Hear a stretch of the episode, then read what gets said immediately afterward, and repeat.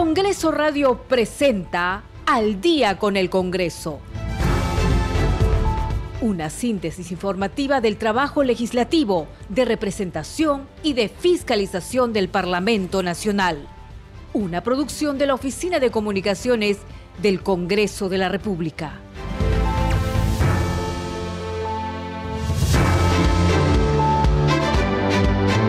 Siete de la noche con 00 minutos. ¿Cómo están? Bienvenidos al programa Al Día con el Congreso. Les saluda Danitza Palomino y estas son las principales noticias del Parlamento Nacional. El Pleno del Congreso eligió como defensor del pueblo a José Manuel Gutiérrez Cóndor el Pleno del Congreso sesionará mañana, jueves 18 a las 9 y 30 de la mañana. Entre los temas a debatir se encuentra el informe final sobre la denuncia constitucional número 300 presentada contra los legisladores de Acción Popular Raúl Doroteo, Darwin Espinosa, Jorge Flores y Elvis Vergara. El presidente del Congreso, José William Zapata, opinó que la decisión del presidente de Ecuador, Guillermo Lazo, de disolver la Asamblea Nacional y convocar a nuevas elecciones está dentro de lo dispuesto en la constitución de ese país. El titular del legislativo firmó hoy la autógrafa de ley que declara precursor del derecho internacional humanitario aplicable a los conflictos armados en el mar al gran almirante Miguel Grau Seminario. La Comisión de Descentralización aprobó el proyecto de ley que promueve el uso de la inteligencia artificial en favor del desarrollo económico y social del país. Siete de la noche con un minuto, usted está escuchando al día con el Congreso. Bien, y vamos con el desarrollo de las noticias. Hoy día ha sido un día intenso porque se ha elegido al nuevo defensor del pueblo. Como sabemos, estaba siendo ocupado por una encargatura interina y después de un largo proceso que se ha visto en el Congreso de la República, hoy se decidió la elección. Hubo dos candidatos y em, el primero no alcanzó la votación necesaria y se siguió con el segundo, que es el actual defensor del pueblo, quien se ha sido elegido, que es José Josué Manuel Gutiérrez Cóndor. Vamos a escuchar justamente parte de la sesión en la que se define quién es el ganador y quién es el elegido como defensor del pueblo. Señores congresistas, la presidencia recuerda que para la elección del defensor del pueblo se requiere que voten a favor dos tercios del número legal de congresistas, esto es 87 votos. Al voto, votación cerrada, han votado a favor 57 congresistas, más la congresista Infantes Castañeda 58 31 en contra, 24 abstenciones.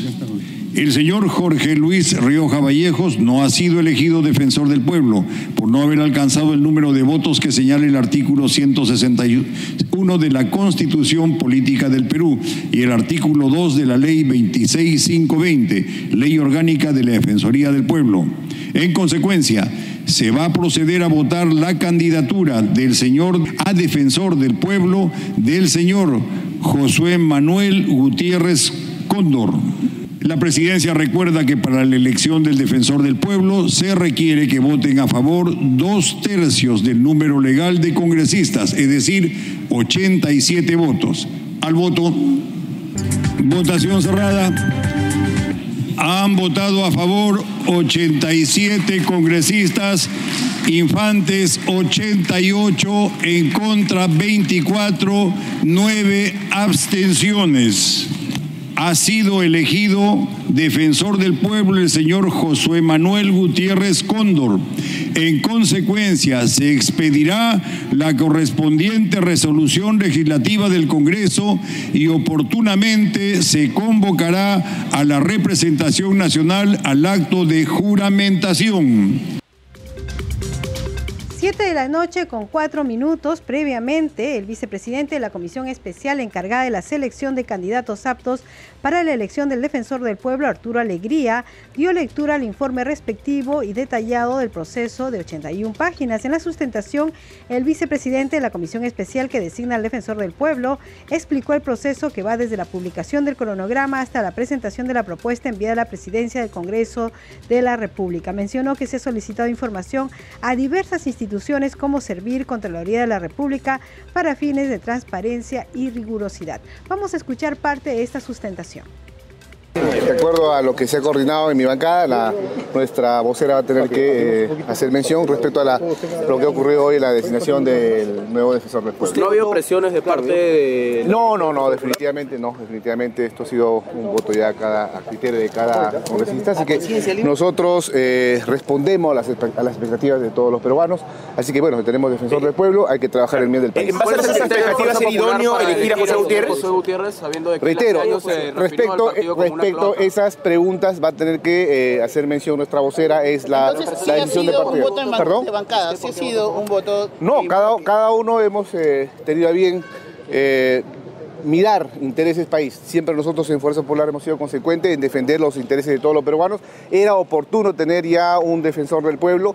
Mire cuánto tiempo hemos tenido a, una defensora del pueblo interina que eh, ha mellado la imagen de nuestro ejército peruano, de nuestra Policía Nacional. Es más, varios, etcétera, que eh, era, reitero, necesario eh, tener ya a un defensor del pueblo. Reitero, más allá de camisetas políticas, aquí tenemos que velar por la institucionalidad de, toda, de todo el Perú, velar por todos los peruanos. Pero reitero, estimados amigos, jamás duden de lo que yo les estoy mencionando. Nunca hemos recibido presión alguna.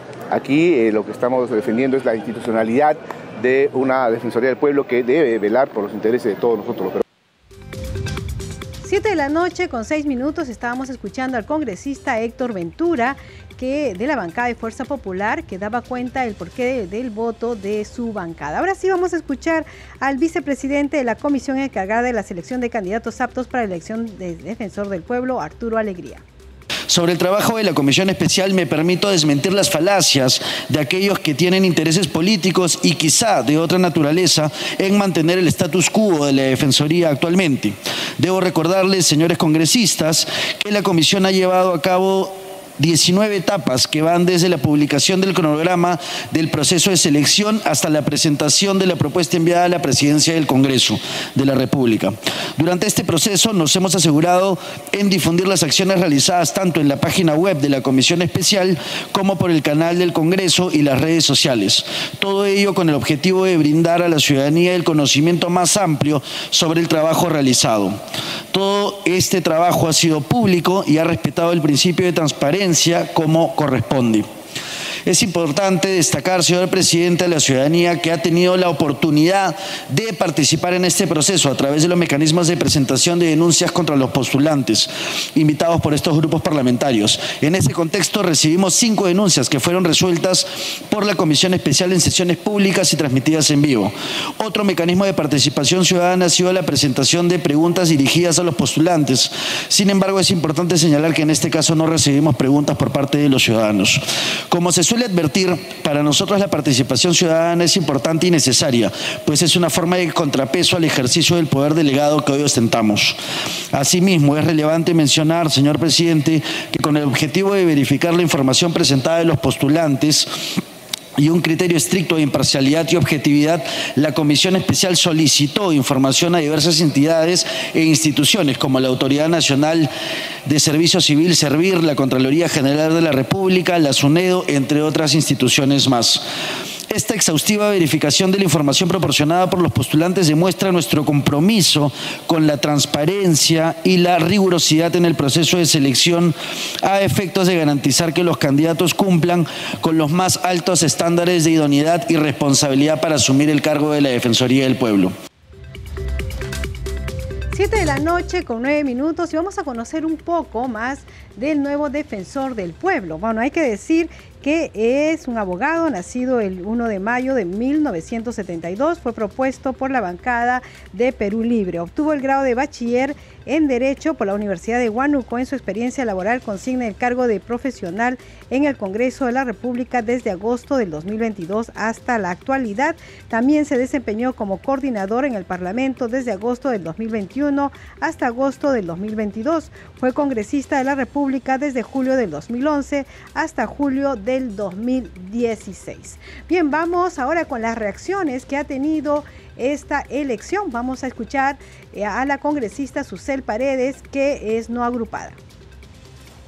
Bueno, Ana José Gutiérrez con la justa, ¿sabes? Porque se han sido 87 clavaditos. Entonces vamos a ver cuál es su conducta. Espero que respete el trabajo técnico de los integrantes de la Defensoría del Pueblo, que hay extraordinarios abogados y abogadas en la Defensoría del Pueblo. ¿Usted considera que José Gutiérrez cumple con el perfil adecuado? No, para mí es muy conservador. Y un conservador no puede ser defensor de la ciudadanía ante los excesos del Estado.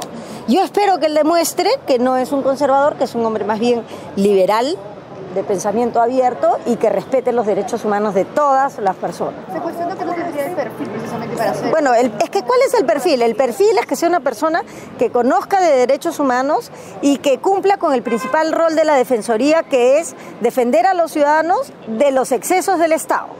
Entonces, para eso, no, pues, es por, te digo, es conservador, ¿cómo va a cumplir con ese perfil? Tiene que ser alguien que haga respetar todas las diversidades, todas las diferencias ideológicas, políticas, etcétera, porque lo que tiene que eh, hacer es proteger a la ciudadanía, como he dicho, contra los excesos del Estado. 7 de la noche con 11 minutos y vamos con más reacciones en el Congreso de la República sobre la elección del nuevo defensor del pueblo. Vamos a escuchar a Paul Gutiérrez Ticona de la bancada Bloque Magisterial de Concertación Nacional. Ya tenemos un nuevo defensor del pueblo. Eh, teníamos dos candidatos, eh, nosotros teníamos eh, la propuesta de la bancada, que era el señor Jorge Luis Ríos eh, Vallejos. no ha sido elegido, ha sido elegido el señor José Gutiérrez, pero algo importante es que el Congreso el día de hoy ha demostrado de que hay procesos que se tienen que dar y en esta ocasión pues ya se ha elegido ¿no? al defensor del pueblo y eso es bueno porque el país necesita de sus autoridades constituidas y de tal manera que puedan cumplir con la función correspondiente. ¿no? Hemos visto en estos últimos eh, situaciones que se han dado en la coyuntura política, eh, han hecho mucha falta las autoridades. La Defensoría del Pueblo cumple un rol importantísimo, ¿no es cierto? Entonces, eh, creo que ahora el señor José Gutiérrez tiene una gran responsabilidad de tener que, como decía, ¿no? realmente de ser defensor del pueblo. ¿no? Y cuando hablamos del pueblo, implica desde sus autoridades, desde los trabajadores, eh, del ciudadano de a pie, eh, son todos ellos que necesitan de una autoridad que como dice su nombre, ¿no? que los defienda realmente, sobre todo en hacer respetar sus derechos y también, obvio, ¿no? el cumplimiento de sus deberes. Eso es importantísimo y creo que eso es lo, positivo del día de hoy. ¿no? Se ha elegido a un defensor del pueblo y de esa manera nosotros creemos que no hay motivo para que la prensa o la misma sociedad eh, siga tilando al Congreso de la República como obstruccionista. ¿no? El día de hoy no hubo nada de eso, ya se ha elegido y esperemos pues que esta nueva autoridad cumpla esa función como realmente eh, exige o quiere o espera el pueblo. 7 de la noche con 13 minutos y vamos con más reacciones, esta vez del congresista Miguel Sixia de Renovación Popular. Efectivamente, hoy pues habíamos sido citados para la votación del defensor del pueblo, llevándose en las candidaturas en quienes recaían el doctor Rioja y el doctor este, Gutiérrez. Entonces, lamentablemente, en la votación del doctor Rioja no obtuvo esos 67 votos, se quedó por cincuenta y tantos votos, y en la segunda votación, bueno, llegó a, lo que exige el reglamento, o sea, los 87 votos, que ha sido elegido como defensor del pueblo el doctor Gutiérrez. ¿Qué mensaje le enviaría usted ahora al electo defensor del pueblo que eh, ha alcanzado la votación? Sí, esperamos de él, pues es el defensor del pueblo de todos los peruanos, ha sido elegido para trabajar y defender a los peruanos. Entonces, en eso yo creo que tiene que quitarse toda camiseta política y trabajar por, el, por los peruanos. 7 de la noche con 14 minutos y vamos con más información. Y la Comisión de Descentralización aprobó el proyecto de ley que promueve el uso de la inteligencia artificial en favor del desarrollo económico y social del país. Vamos a escuchar. Siguiente tema tenemos el dictamen recaído en el proyecto de ley 2775-2022-CR, ley que promueve el uso de inteligencia artificial en favor del desarrollo económico y social del país. El texto sustitutorio del, dictamen no sobreregula o superpone las competencias de ninguna instancia o entidad del Estado. La Estrategia Nacional de Inteligencia Artificial plantea que nuestro país sea líder latinoamericano en investigación, desarrollo, innovación, despliegue, uso y adopción de la inteligencia artificial, así como en su uso ético y responsable. Así también describe casos en los que ya se viene usando la inteligencia artificial en nuestro país. Por ello, es necesario que el Perú cuente con la primera ley en materia específica de inteligencia artificial, en la cual es imprescindible identificar clara y expresamente a la entidad pública que será responsable en la materia y ejercerá como autoridad nacional. Debemos recordar que la ley orgánica del Poder Ejecutivo establece que los entes rectores de los sistemas constituyen autoridad a nivel nacional. Y en este caso, la inteligencia artificial forma parte de las tecnologías digitales que abarca el Sistema Nacional de Transformación Digital, del cual es ente rector la PCM, a través de la Secretaría de Gobierno y Transformación Digital. Señores congresistas, debo precisar que la aprobación de esta propuesta constituye un primer paso en la definición de un marco legislativo para el tratamiento de la inteligencia artificial en el país, que definitivamente no agota el tema, pero que sí abre el camino para su desarrollo. Si no hubieran más intervenciones, le pediría por favor, secretario técnico, si lo a consultar el voto nominal de los miembros de la comisión. Señores congresistas, se va a consultar la aprobación del dictamen recaído en el proyecto de ley 2775 sobre inteligencia artificial.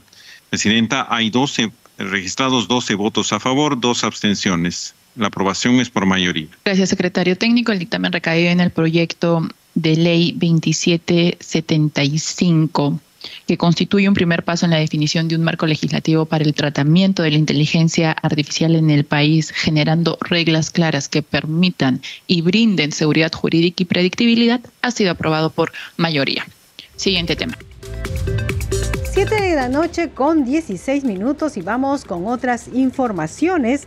El presidente del Congreso, José William Zapata, firmó hoy la autógrafa de la ley que declara precursor del derecho internacional humanitario aplicable a los conflictos armados en el mar al gran almirante Miguel Grau Seminario. Fue este miércoles 17 durante un acto protocolar que se llevó a cabo en el hemiciclo Raúl Porras Barnechea del Palacio Legislativo. Estuvo acompañado de la congresista Mari Carmen Alba Prieto, presidenta de la Comisión de Relaciones Exteriores, el legislador Jorge Montoya, el viceministro de Relaciones Exteriores Ignacio Higueras y altos mandos de la Marina de Guerra del Perú. Vamos a escuchar parte de esta ceremonia. El día de hoy, y para mí un honor, poder firmar la autógrafa de la ley que declara como precursor del derecho internacional humanitario aplicable a los conflictos armados en el mar al gran almirante del Perú, Miguel Grau seminario. Señores, Emil Grau es un personaje eh, visto desde cualquier punto donde se le pueda apreciar. En el Congreso de la República tenemos su curul al frente, como en el medio de este hemiciclo, y cada vez que hay un pleno, el, el relator dice, almirante Miguel Grau Seminario, y todos los congresistas responden presente. El almirante Grau es tan particular que tuvo, creo yo, la dicha de morir en el combate de Angamos justo el día en que la Marina de Guerra cumplía 58 años. Es un personaje estudiado, comparado con los más grandes hombres del mar, un personaje que es también ejemplo para las juventudes. Las organizaciones de la Marina se preocupan bastante y tienen el cuidado de hacer de que los colegiales, los universitarios aprendan de los valores que Miguel Grau este, denotó. Creo que la institución de Miguel Grau es, es muy valiosa y se transmite año tras año y gran parte de ella está en la responsabilidad que ustedes, señores almirantes, oficiales de la Marina, tienen a su cargo y por lo bien que lo organizan y, yo coincido, coincido de que esa es una tarea eh, muy valiosa y que se debe seguir haciendo porque se va construyendo ¿no? institución. Y la Marina de esa forma construye institución. Hay diferentes maneras de hacerla. Una de ellas es resaltando lo valioso que es el almirante Grau. El legado de Miguel Grau nos invita a reflexionar sobre el respeto por la vida y la importancia de la solidaridad y el humanismo nos recuerda que incluso en medio de la guerra debemos mantener nuestra humanidad y tratar a todos con dignidad. 7 de la noche con 20 minutos y como ustedes saben tenemos un problema de dengue, un problema de salud en el país y entonces el Ministerio de Salud eh, ha, solicitado la colaboración del Congreso de la República para difundir unos, unos eh, unos audios, unos mensajes en idiomas, en lenguas originarias. Vamos a escuchar ahora unas recomendaciones para prevenir el dengue en la lengua aymara. Hay que decir que lo que se señala aquí en este audio es que se debe lavar bien los recipientes donde se junta agua y además eh, tener cuidado con eh, las larvas o huevos de zancudos del dengue y eh, también recibir a las personas representantes del ministerio para que hagan fumigación en los domicilios. Vamos a escuchar este audio.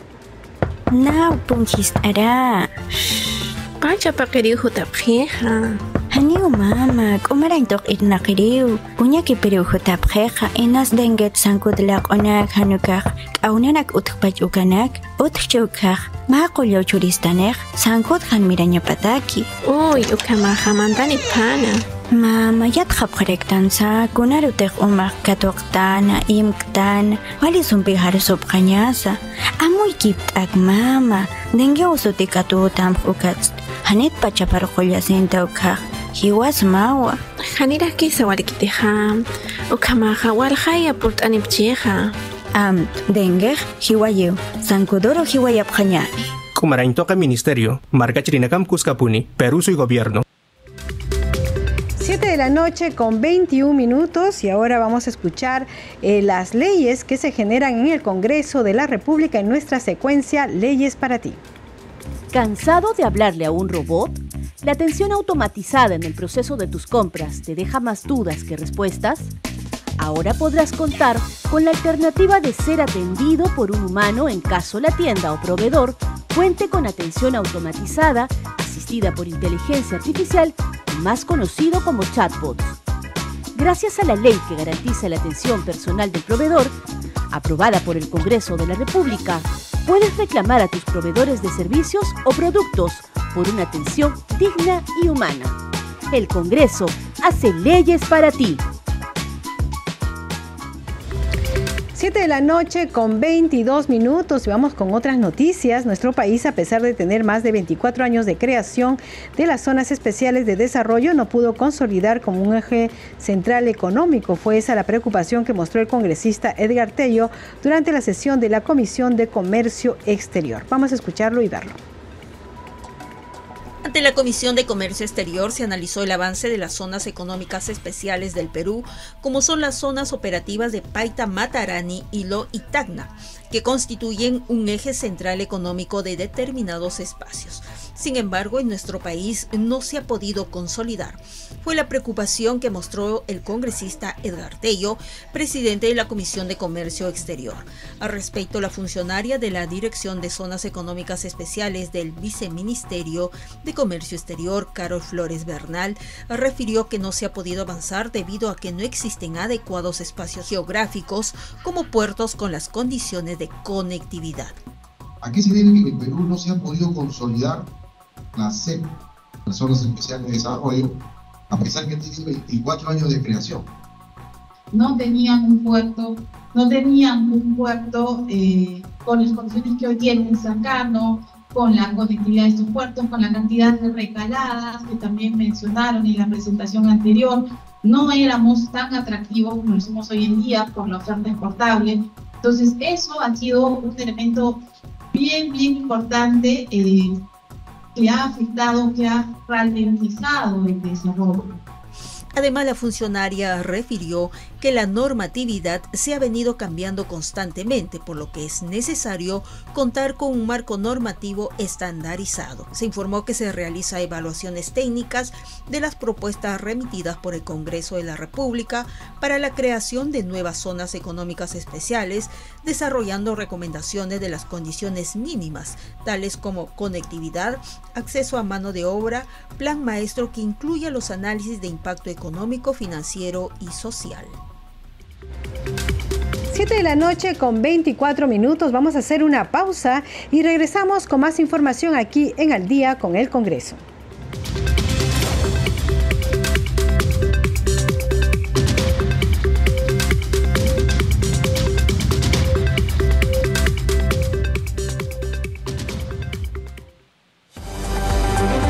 Segundo a segundo, las noticias como son, nuestros titulares. Siete de la noche con 25 minutos, amigos. Bienvenidos al microinformativo de esta hora. El presidente del Consejo de Ministros, Alberto Tarola, resaltó que la presencia de la presidenta de la República, Dina Boluarte, en el extranjero permitirá atraer importantes inversiones para el Perú.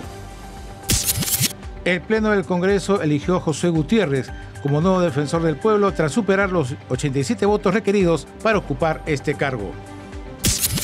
La Autoridad de Transporte Urbano para Lima y Callao anunció que aplicarán fotopapeletas a taxis colectivos que invadan los corredores complementarios. Más de, 7, más de 107.700 animales fueron vacunados por el Ministerio de Desarrollo Agrario y Riego para prevenir la aparición de casos de anthrax. Y en el plano deportivo, el Manchester City jugará la final de la Champions tras golear 4 a 0 al Real Madrid hoy en la vuelta de semifinales del torneo continental impulsado por el doblete de Bernardo Silva. 7 de la noche con 26 minutos, hasta aquí las noticias de la hora. Más información en cualquier momento.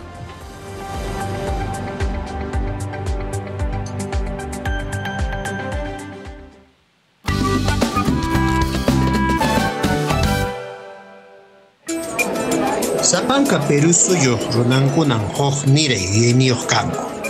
Kikillanta huk niray qhawariniyuq. Huk niraytaqmi sapankanchispa kawsaymanta yachayninchis. Hinaqtinqa chaytan yupaychananchis. Nuqanchisqa manan llapanchischu kasukunchisman imaymana niykunata.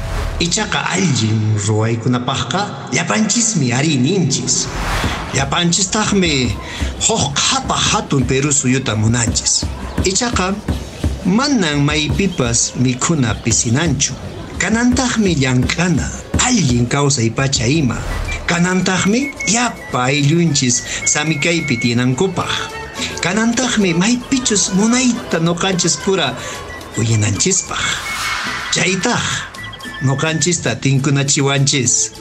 Manan sapallanchisqa atinchismanchu. Manan manan. Ichaqa huñunakuspaqa atisunchismi. Munay ruwayta wiñay wiñaypaq. Llapanchis aynakuspaqa sumaq allinmi kasunchis. Por un Perú unido. Radio Nacional. Cusco, la ciudad arqueológica de América, escucha Nacional 96.9 FM. Es momento de una dosis cultural de Encuentros en la Radio. Milton Ceballos nos habla sobre la música criolla en Camaná.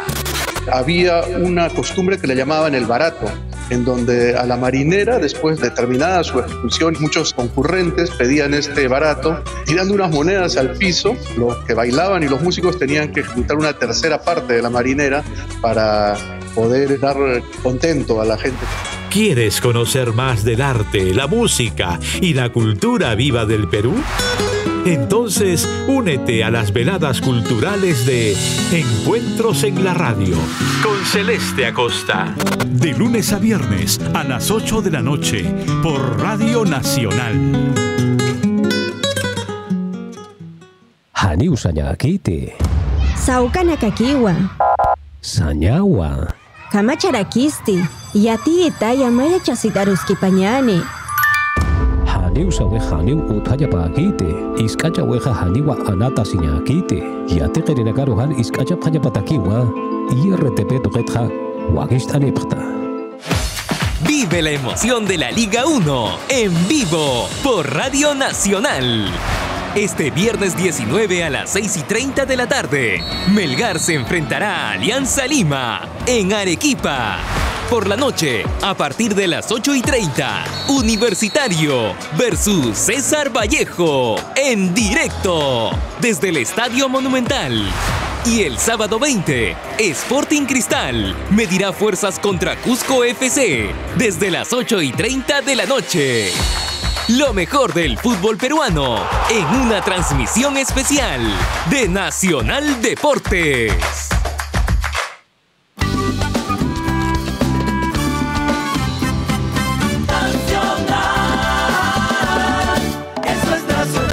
Radio Nacional, la primera radio del Perú.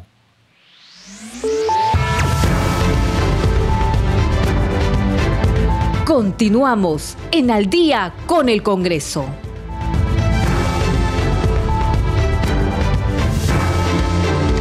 Siete de la noche con 30 minutos. Bienvenidos a la segunda media hora del programa Al día con el Congreso. Los estamos acompañando aquí en Nacional en los controles Marco Manchego, en la transmisión streaming por YouTube Alberto Casas, en la conducción Danitza Palomino. Vamos con los titulares.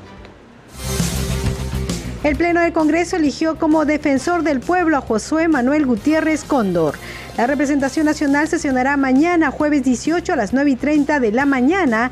Entre los temas a debatir se encuentra el informe final sobre la denuncia constitucional número 300 presentada contra los legisladores de Acción Popular Raúl Doroteo, Darwin Espinosa, Jorge Flores y Elvis Vergara.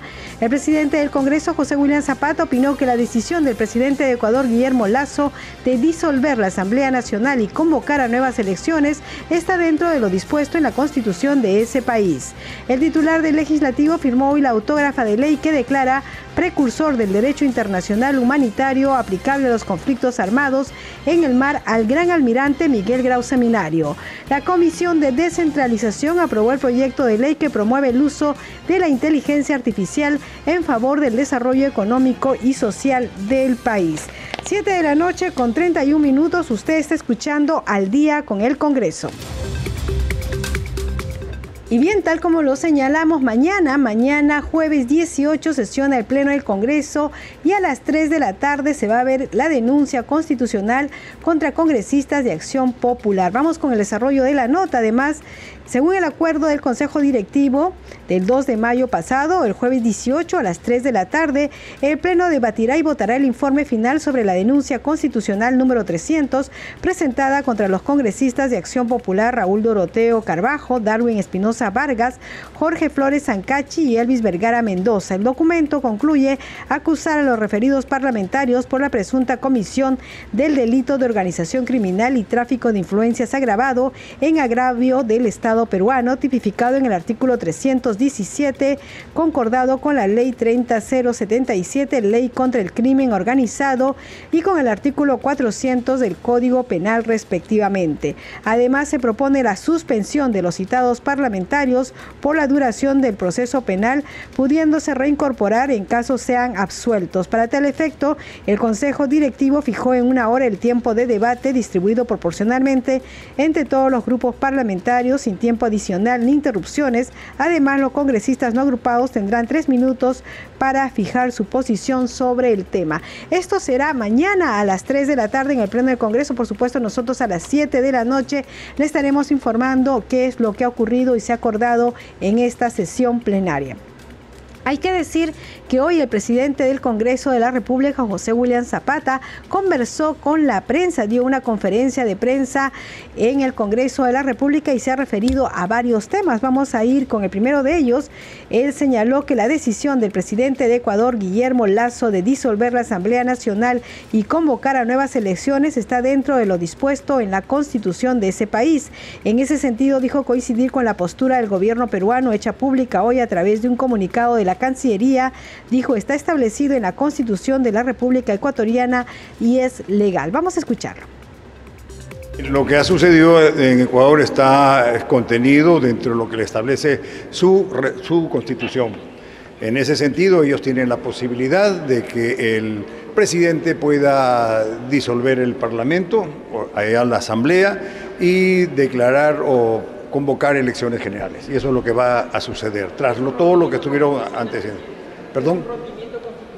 No, no, yo entiendo que no lo es porque está establecido dentro de su constitución. Eh, el gobierno, ¿qué tal? ¿Cómo está? Estamos en vivo. El gobierno precisamente del país ya se ha pronunciado, ¿no? Respaldando la decisión de eh, eh, la decisión del presidente Lazo.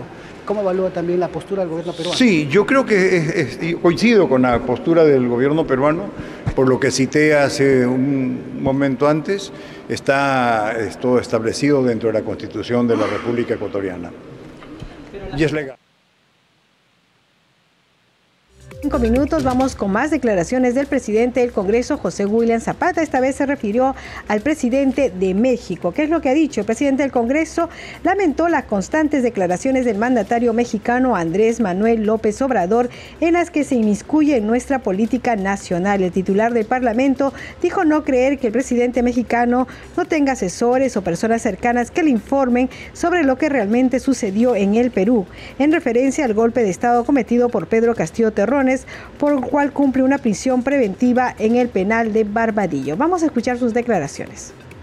Bueno, lo que el, presidente de, de, eh, México ha hecho en sucesivas eh, oportunidades es involucrarse o inmiscuirse en la política nacional del Perú. Son, son, asuntos sobre los cuales no ha debido opinar. Lo escuché hablar hace unos días atrás, hace como dos, tres días atrás, ¿no? Y verdaderamente me parece este, extraño que no tenga un asesor o personas que le puedan decir lo que realmente sucedió en el país. Yo creo que, yo creo que sí se lo dicen, ¿no? Lo que, lo que pasa es que por ahí hay asuntos de carácter ideológico, ¿no? Y, el deseo de él de no, no ceder la presidencia pro tempore de, este, que le corresponde a Perú. 7 de la noche con 36 minutos y hay que decir que el presidente del Congreso, José William Zapata, también se refirió a las propuestas presentadas recientemente por el Poder Ejecutivo, entre ellas la que desarrolla el encargo y gestión remota del despacho de la Presidencia de la República empleando la tecnología digital correspondiente. Dijo que la Comisión de Constitución y Reglamento deberá recoger información, analizar la propuesta y escuchar a expertos en la materia. Vamos a escucharlo y verlo. Este, este es un proyecto de ley eh, que junto con otro ha presentado el Ejecutivo. En estos momentos casualmente se encuentran en, discusión en la Comisión de Constitución. Yo creo de que ahí hay cosas que tienen que salvarse. ¿no? Por un lado tenemos la Constitución de la República y por otro lado la LOPE, la Ley Orgánica del Poder Ejecutivo. Bien, este, yo pienso que ahí puede estar el problema, ahí está el problema. Pero también entiendo Entiendo de que la Presidenta de la República tiene responsabilidades que cumplir. Los presidentes en el extranjero se reúnen entre sí, pero que no, a veces no lo hacen con un canciller. Y hay una serie de razones que está argumentando el Ejecutivo. Por otra parte, también está lo que cité anteriormente al respecto de esa relación entre Constitución y Lope. Yo pienso que luego de que se recaben todas estas informaciones, que están llegando a la Comisión de Constitución, ellos deben analizar más el asunto, deben también este, llevar a expertos en la materia, eh, ver qué cosa es lo más conveniente para, para el Estado y luego presentar un dictamen al Pleno del Congreso para que el Pleno del Congreso tome la decisión. 7 de la noche con 38 minutos y ante la Comisión de Constitución, el presidente del Consejo de Ministros, Alberto Tarola, sustentó el proyecto de ley que plantea ejercer la presidencia empleando las tecnologías digitales por viaje al exterior. Otárola Peñaranda afirmó que el Poder Ejecutivo busca que la jefa de Estado pueda cumplir con su obligación de dirigir la política exterior del país. En consecuencia, el artículo 115 de la Constitución, ¿no es cierto?, que prevé el encargo o el despacho a uno de los, uno de los vicepresidentes, requiere una norma de desarrollo constitucional que de manera excepcional no cambie la constitución, porque acá no estamos proponiendo cambiar la constitución, sino que incorpore una responsabilidad adicional o una nomenclatura al artículo 8A de la Ley Orgánica del Poder Ejecutivo, en el siguiente sentido, como se dice en la propuesta legislativa, de no contar con vicepresidentes en ejercicio, que es la situación actual, el presidente de la República se mantiene a cargo del despacho de forma remota, empleando las tecnologías digitales correspondientes para tal efecto. El Congreso de la República, en el marco de sus competencias, precisa en la resolución legislativa autoritativa que el presidente de la República se mantiene a cargo del despacho de forma remota. ¿Qué significa esta, esta ley de desarrollo constitucional contenida en la ley orgánica del Poder Ejecutivo, que el Congreso de la República, en estricto ejercicio de una facultad, lo repito, que a veces no se usa ni se entiende, pero que es intrínseca este poder del Estado, que es la facultad de interpretar la Constitución y darle coherencia normativa al bloque de constitucionalidad. El Congreso tiene que resolver en estricta lectura de la realidad, un problema que tenemos en este momento, que no tenemos vicepresidentes. Y en consecuencia lo que se propone es que si es que la presidenta de la República es autorizada a viajar, evidentemente es una atribución del Congreso realizar, acordar esta autorización o no, el despacho presidencial, el despacho presidencial continúa a cargo de la administración de la presidenta de la República, el mismo que podrá ser ejercido de manera virtual utilizando, lo repito, todas las tecnologías de la información que existen en este momento. Como también se ha dicho, señor presidente, al constitucionalista o al constituyente más previsor en, el año 79 o en el año 93, aquel que digamos tuvo una percepción respecto a los avances de la tecnología que son insondables y que han llegado al Perú para instalarse y quedarse definitivamente, no pensaron en esta eventualidad. Lo que quería y quiere la Constitución es que el Congreso autorice o no y que el presidente ejerza la función constitucional de representar al Perú y dirigir la política exterior en lo que se entiende como diplomacia presidencial. 7 de la noche con 41 minutos y ahora vamos a ver y escuchar un informe respecto al trabajo de la Comisión de Constitución. Nadie pudo prever que tengamos una presidenta de la República y dos vicepresidentes eh, que no están y de manera que lo que tenemos que hacer es darle una solución eh, innovadora, inteligente, rápida y que esté dentro del marco constitucional. Así se expresó el presidente de la Comisión de Constitución, el congresista Hernando García Guerra, sobre el proyecto de ley que plantea la modificación de la ley orgánica del Poder Ejecutivo para que el presidente de la República pueda desarrollar la gestión administrativa de su despacho en forma remota, si en caso como en el presente no tiene vicepresidentes que puedan reemplazarlo en esa tarea. Para sustentar dicha iniciativa se presentó ante la comisión el presidente del Consejo de Ministros, Alberto Otarola Peñaranda, quien estuvo acompañado de la ministra de Relaciones Exteriores, Ana Cecilia Gervasi Díaz, y del embajador del Perú en España, Walter Francisco Gutiérrez Camacho. No estamos ante una ley con nombre propio, como se ha dicho. Estamos en realidad ante una, una ley que resuelve un problema fáctico en el país. ¿Cuál es el problema fáctico? Nuestra constitución no previó que no tengamos dos vicepresidentes. Entonces la obligación del Congreso de la República una interpretación extensiva de la norma constitucional, digamos, tiene la facultad de cubrir ese vacío. La propuesta presentada por los representantes del Poder Ejecutivo generó un inicial debate, unos a favor de su aprobación y otros manifestando que antes de una modificación de la LOPE se plantee una reforma constitucional. ¿Por qué no se ha planteado desde el Ejecutivo más bien una reforma constitucional? ¿Cuál es la razón por la cual más bien se intenta buscar una ley orgánica?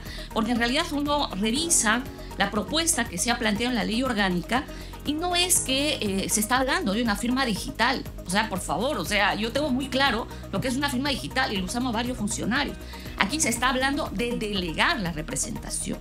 Lo ideal sería dar una solución de fondo una solución de fondo implicaría presentar una iniciativa legislativa de reforma constitucional justamente del artículo 115 de la Constitución. Es fundamental para los intereses del país. O sea, eh, eh, y perdóneme la expresión, pero ¿qué clase pues de república bananera, presidente, va a recibir la presidencia de la APEC, que es el principal foro económico eh, de, comercio del Asia-Pacífico de las manos del presidente de Estados Unidos por Zoom. Eso sería una vergüenza para el Perú.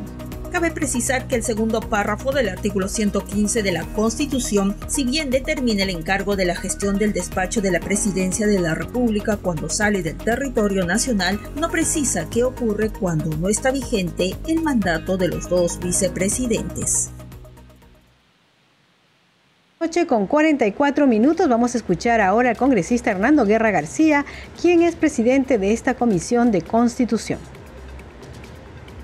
Bien, vamos a ir cerrando esta sesión a modo de resumen que siempre hemos buscado hacer, sobre todo para que la ciudadanía tenga claro lo que se ha conversado.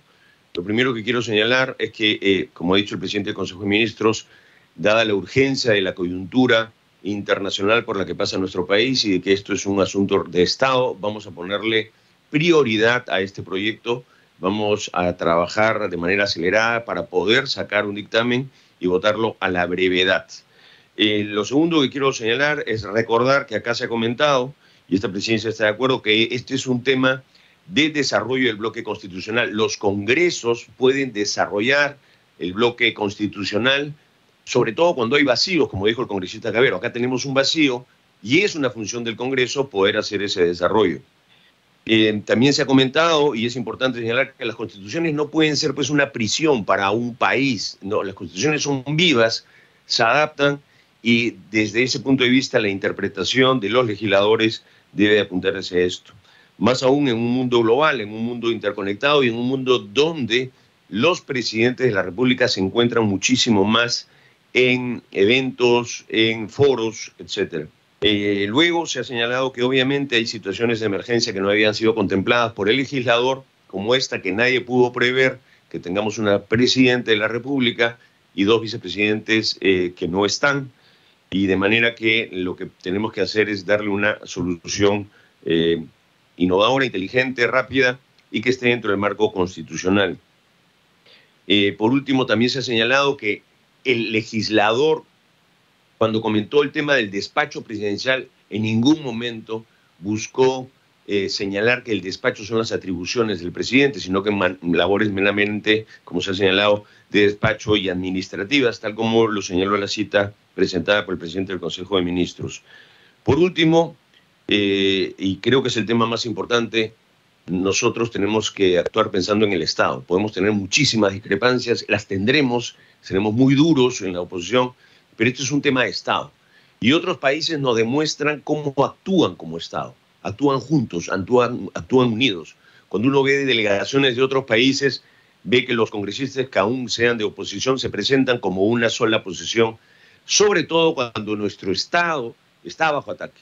No es el gobierno el que está bajo ataque, es el Estado peruano y debemos de cerrar filas en ese punto. Vamos a analizar muy bien este tema, porque este no es un tema, eh, hay opiniones y tenemos que recoger las opiniones. Hay que hacer análisis, hay que hacer análisis, eh, pero para ver la, eficiencia que podemos darle a las normas y no es un tema de otro tipo de discrepancias para los cuales habrá un foro en los que podemos ser muy duros, muy ácidos con el gobierno, pero este es un tema de interés nacional al que le pondremos muchísimo ritmo 7 de la noche con 47 minutos. Hay que decir que el legislador Héctor Ventura de la bancada de Fuerza Popular fue elegido como presidente de la Comisión Multipartidaria de Análisis, Seguimiento, Coordinación y Formulación de Propuestas para el proyecto binacional Puyango-Tumbes, periodo 2021-2026.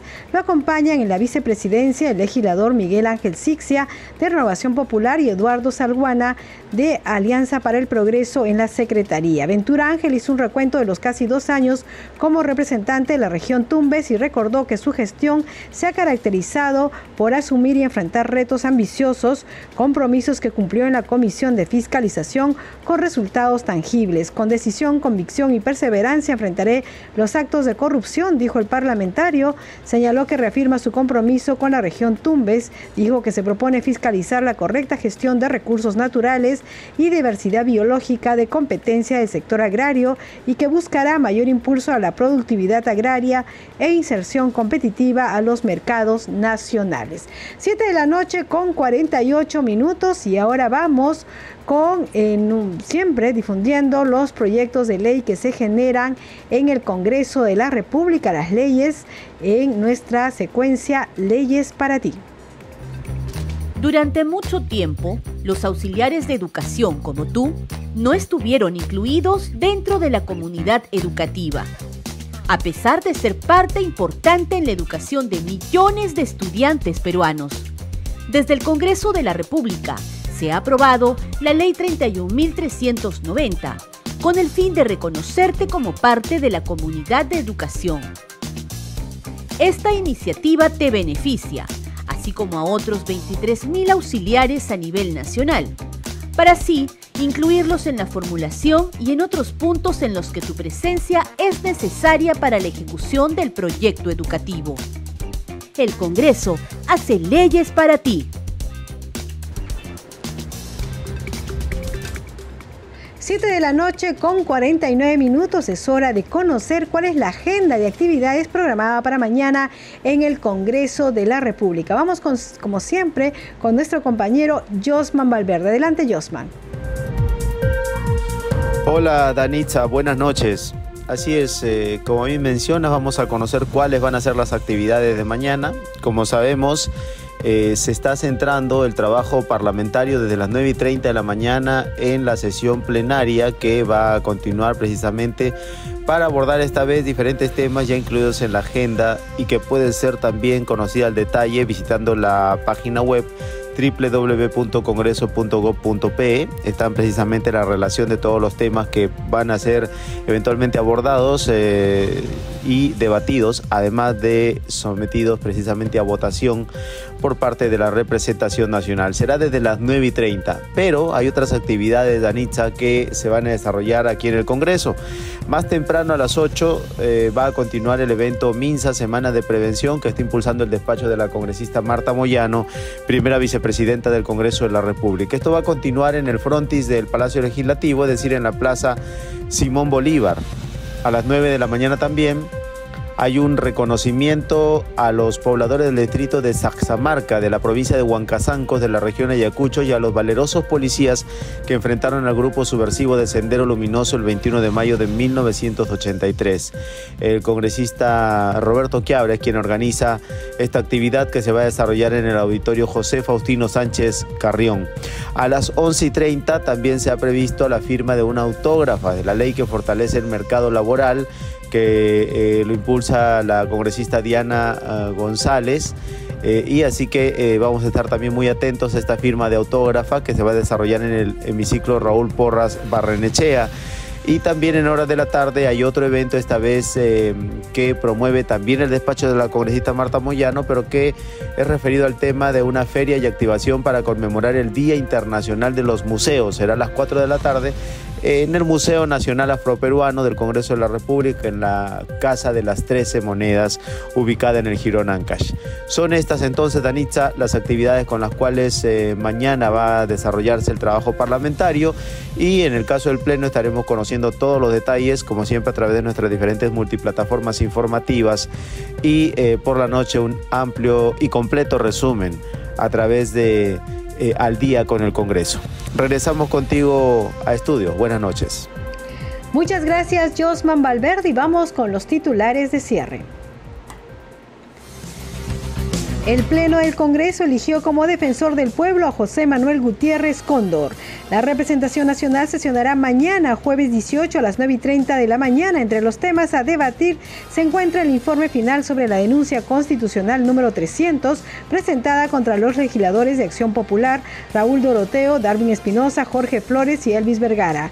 El presidente del Congreso, José William Zapata, opinó que la decisión del presidente de Ecuador, Guillermo Lazo, de disolver la Asamblea Nacional y convocar a nuevas está dentro de lo dispuesto en la constitución de ese país. El titular del legislativo firmó hoy la autógrafa de ley que declara precursor del derecho internacional humanitario aplicable a los conflictos armados en el mar al gran almirante Miguel Grau Seminario. La Comisión de Descentralización aprobó el proyecto de ley que promueve el uso de la inteligencia artificial en favor del desarrollo económico y social del país. 7 de la noche con 54 minutos. Hasta aquí el programa Al día con el Congreso. Como siempre queremos agradecerles a nombre de todo el equipo de Congreso Radio y también los hemos acompañado aquí en Nacional, en Radio Nacional, Marco Manchego en, la, en los controles, Alberto Casas en la transmisión streaming por YouTube.